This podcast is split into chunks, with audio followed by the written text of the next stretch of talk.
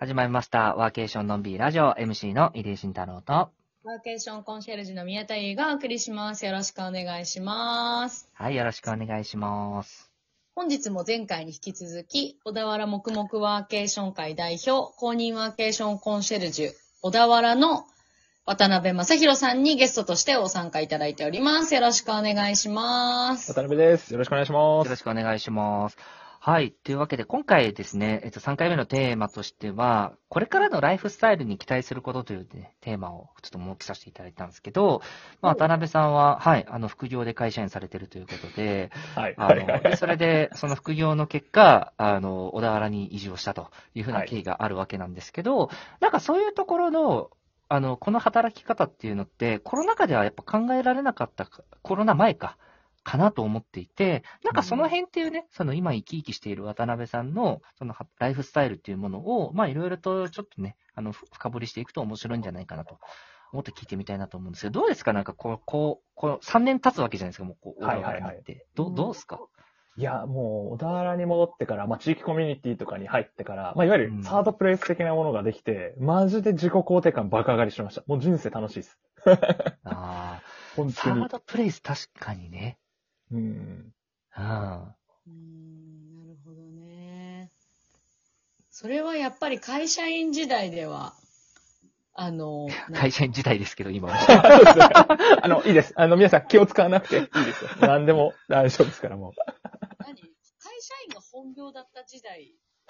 では、こう、か感じられなかった感覚ですよね。ああ、そうですね。もちろん、ね、会社の人も、いい人も多かったですし、まあもちろん、あの、合わない人とかもいたりとか、それはまあどこも一緒かなって思ううんん。ですけど、なんかこう、しっくりくる居場所、もちろん会社で見つけられる方も当然いらっしゃると思うんですけど、僕の場合だとこう、まあ、しっくりくるような、なんかこう、シンデレラフィットするような、なんか、こう、サードプレイスというか場所が、その、最初小田原に生まれた時は、あんまりそこまでの感覚なく、いや、もう渋谷とか、しなんか新宿の方が楽しいでしょみたいな感じで、もう早く小田原出たいって感じだったんですけど、いざこう戻ってきてから、こうすっぽりハマって、むしろそれのおかげで、あの、会社員の方も、なんかこう自分がこう落ち着く環境を地元で見つけられたから、なんか会社員の仕事もこう生産性とか発揮できたりとか、そっちも楽しくなったりしたみたいなのがあるぐらい、なんかこう、うまくハマる地域を見つけられたってところが大きいなって気がしますね。うーん確かにね。だからその、よくある、その、都会、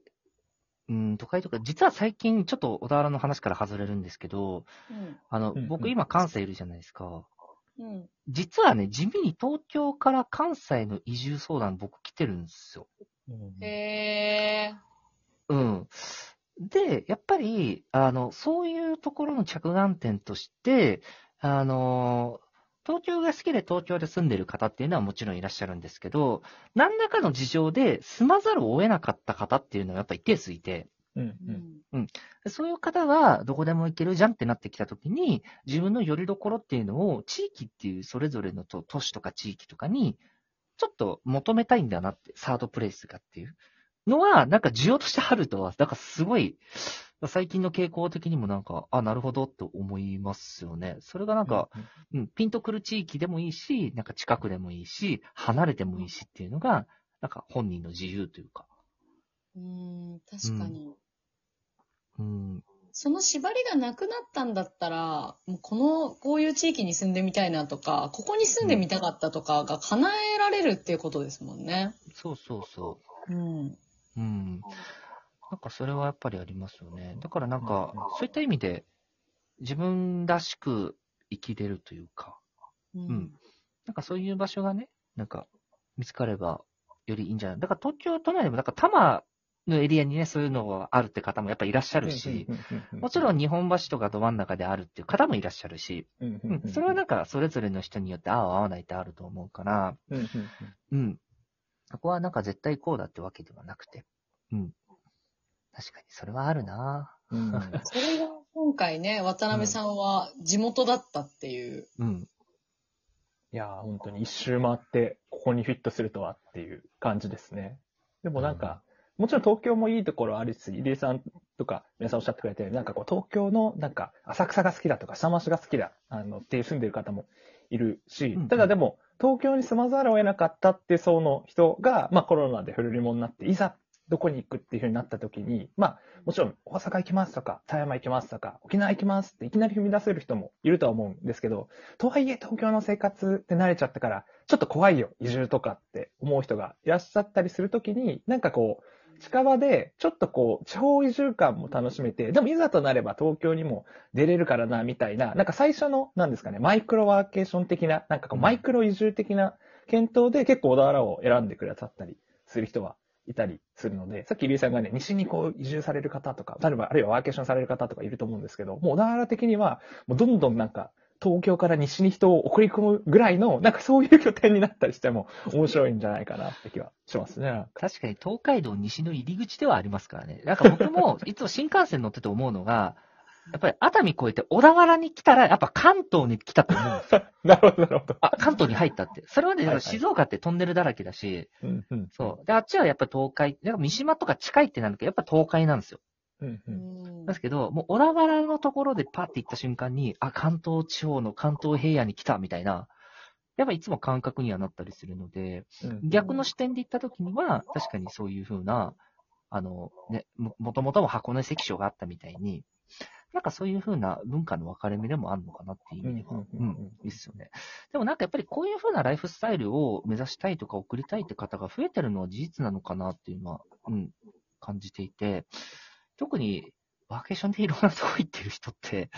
うんね、なんか住まい考えるし、もしくはうん推し地域を求めたりとか、やっぱあると思うから、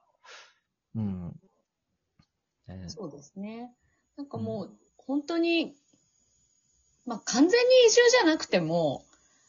なんか自分の推し地域、さっき入江さんが、入江さんがおっしゃったような、その推し地域として、こう、なんだろう、保存しとくみたいな、チェック、ピン刺しとくみたいな、自分の住まい、住んでる地域を中心に、自分の周辺の、まあ、このぐらいの感じだったら、まあ、通えるな、みたいな地域をいっぱい増やすっていうのは、やっぱりすごく楽しいなと思うので、うん。それこそ東京からまだ離れられないんだよっていう人も、小田原結構いいんじゃないですか、うん逆に。うん。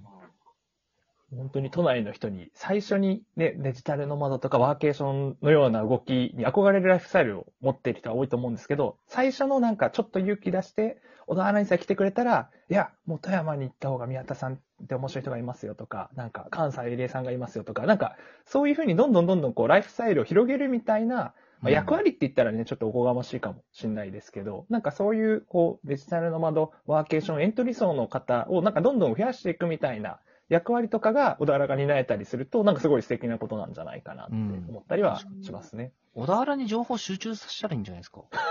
いいんですか？受け止めます、受け止めます。あ、ある行ったらなんか知らないけど、なんか、と富山の情報から、なんか 北海道の情報も、なんか知らないけど、あるんだけど、みたいな。あと、あるよって名前だから、あるよっていう。あありがとう。あの、コワーキングの名前も入れていただいて。でも本当に現に僕も小田原で、まあその地域のコンシェルジュやりながらワーケーションのコミュニティとか作って、僕自身もなんかちょっと西に行ってみたいなってのがあって、三島に行き、で、あの、名古屋通り抜け、それこそ、あの、ワーケーション協会の京都のイベントとかに参加して、で、はたまたもう富山に行ったりとか、宮崎、日向に行ったりとかって、本当にどんどんどんどん動き始めたので、なんか本当に僕と同じような感じで、ちょっとの勇気が出して、うん。踏み出して、まあ、小田原でもいいですし、近郊都市でワーケーション始めてみた人が、多分どんどんどんどん、なんか自分の好きな地域とかを見つけて、ね、さっきのなんかピン止めしたい地域を見つけていくみたいな流れは作れるといいなとは思いますね。確かに、あの、まあ、ここ最近、まあ、特に去年ですよね。まあ、最後のラジオ放送でも言ったんですけど、あの、2023年ってコロナの 5, 類に変わってっていう1年目で、そこから動けるようになって、リモートが定着したから動きたいっていう層って思いのほか多いんですよね。だからコロナだから動きましたっていうのが第一第一陣だとしたときに、今第二陣が来るなと思っていて、うん。うん。うん。だからそういう方々っていうのは、逆に渡辺さんのようなライフスタイルをやっぱり送ってみたいなとか、そういうのを結構目指される方って多いと思うんですよね。うん。だからそういった意味でも、もちろん小田原でもいいし、そうじゃなくてもいいし、なんかそうやってる方々と、これからこう、どうやって出会っていくのか。多分先輩っていう立ち位置になってくると思うので、あの、三島、小田原特にそういう方多いね、みたいな、うん。うん、ところとかもあるし、やっぱ京都もやっぱ最近増えてて、東京の会社勤めながら東京も、京都戻りましたとか、移住しましたとか多かったりするから、なんかそういうライフスタイルを送ってる人のコミュニティだったら面白いですよね。ああ、そこは確かに、そうですね。なんか、うん。日本ワーケーション協会会社員ライフスタイル部みたいな。いいですね。それめちゃめちゃいいですね。うん。確かに。で、だってそういう風なライフスタイルを送ってる人と出会う方法ないですもんね。ないです、ないです。確かにないかもですね。うんいや、思ってたんですよ。あの、ワーケーションコミュニティで、会社員のコミュニティあったら絶対面白いなと思ってて。ああ、それいいな。あ、すごい。新しいアイディアが生まれましたね、ラジオ内で。こういう渡辺さんみたいな方って、やっぱ、あの、世の中的に言うとす、ものすごく稀な人種なんですよね。あの、どっちかというと組織の中で、一人か二人ぐらいの結構稀な方のイメージで、その多分会社員の中、一会社で、そういう稀な方ってたくさんいらっしゃらないから、その稀同士相談し合う場がなかったら難しいですよね。うん、確かに。確かに、確かに。うんごけ、相談できる相手とかがいるとめちゃめちゃありがたいですね、コミュニティで。そうそうそう。ああ、ですね。あの、会社員、黙々ワーケーション会。いいですか？入江さんが言ったら立ち上がっちゃいますけど。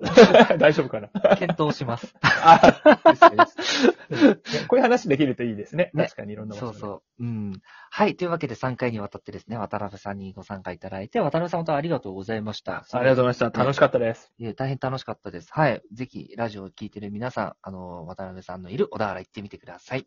はい。というわけで、またぜひ次回のラジオでお会いしましょう。では、バイバーイ。